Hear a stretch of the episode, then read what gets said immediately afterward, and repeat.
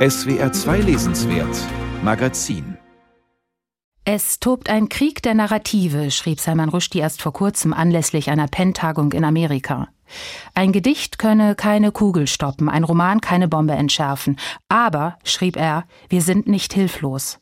Selbst der in Stücke gerissene Orpheus sang schließlich auch dann noch, als sein Kopf bereits den Hebrus hinuntertrieb. Wenn man diese Worte heute nochmal liest, ist der Kloß im Hals besonders dick. Denn Salman Rushdie ist, Sie wissen es alle, am Freitag vor einer Veranstaltung in New York niedergestochen worden. Sein Moderator Henry Rees übrigens auch. Und das alles wegen des Romans Die satanischen Verse und der darauf folgenden iranischen Fatwa. Das alles ist schon über 30 Jahre her. Inzwischen wird gemeldet, dass es Rushdie ein wenig besser geht. An Leber und Arm aber ist er verletzt und ein Auge wird er wahrscheinlich auch verlieren. Ich bin jetzt verbunden mit Eva Menasse, Autorin, auch politisch aktive Autorin und Sprecherin des neu gegründeten Penn Berlin. Guten Tag, Frau Menasse. Guten Tag, Frau Burchardt.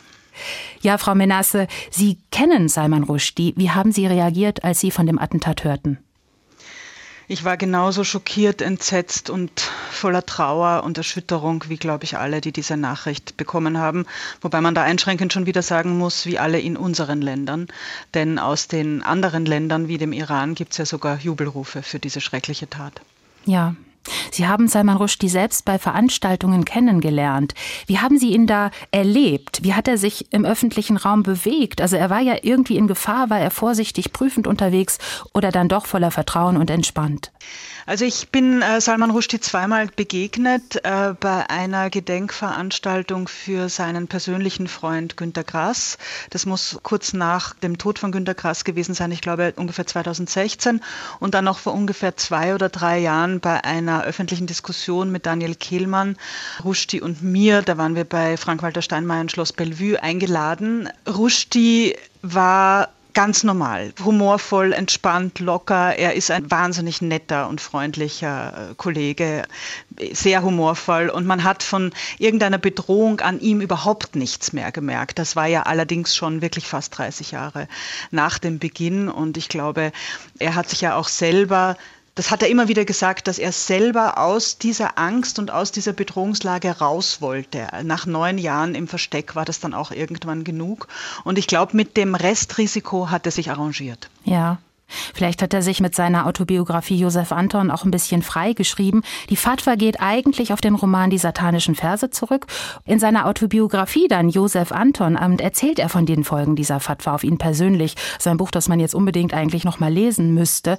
Auch auf Sie hat das Buch großen Eindruck gemacht. Warum? Ich habe aus irgendwelchen Gründen dieses Buch erst vor zwei oder drei Jahren gelesen und es hat mich monatelang nicht losgelassen.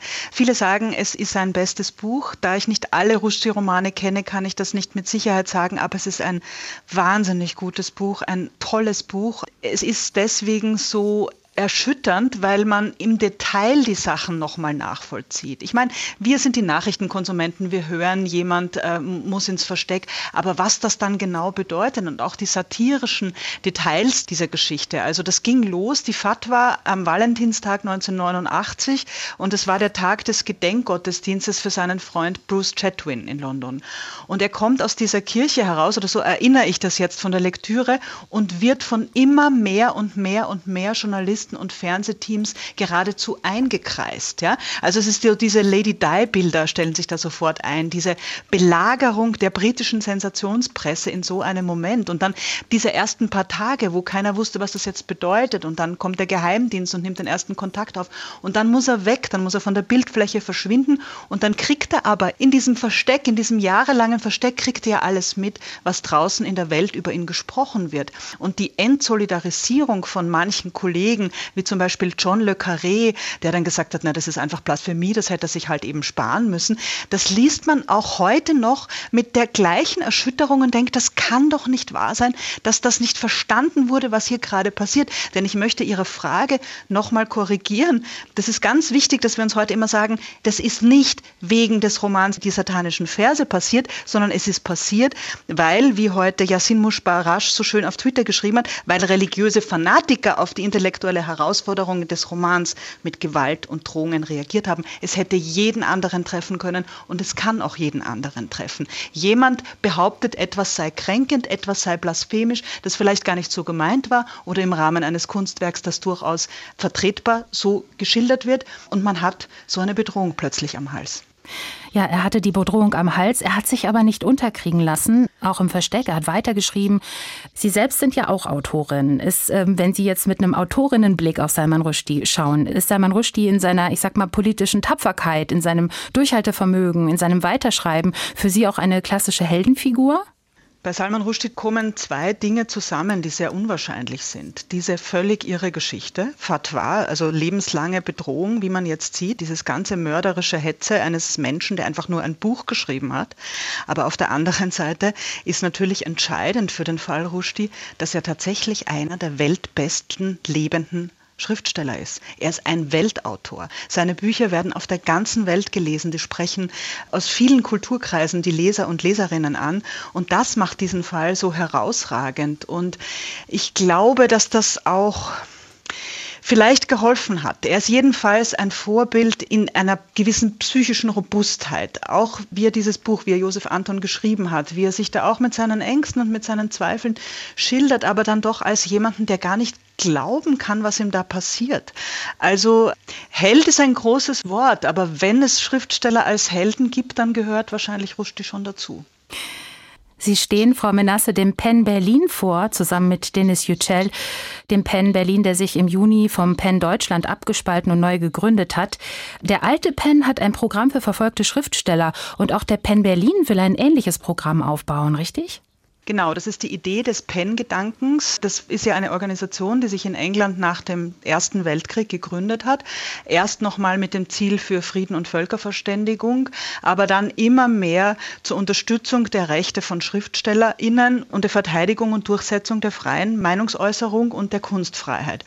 Und diese Themen, die letzteren, sind ja die, die uns heute immer mehr beschäftigen. Die Weltlage ist so katastrophal. Wir haben so viele Konfliktherde im Moment. Nach Berlin flüchten zurzeit, wir alle wissen es, ja, die ukrainischen Schriftsteller, also nach Deutschland oder überhaupt nach Europa, aus der Ukraine, aus Russland, Dissidenten aus Russland. Wir haben das Problem mit der Türkei. Wir haben alle möglichen Brandherde auf der Welt. Und immer gleich mitgefährdet sind Menschen, die sich das Recht nicht nehmen lassen, ihre Meinung zu äußern. Das heißt, die Aufgaben für PEN-Zentren in der ganzen Welt werden immer mehr und das ist unser Gründungsgebot, das ist das, was wir wollen.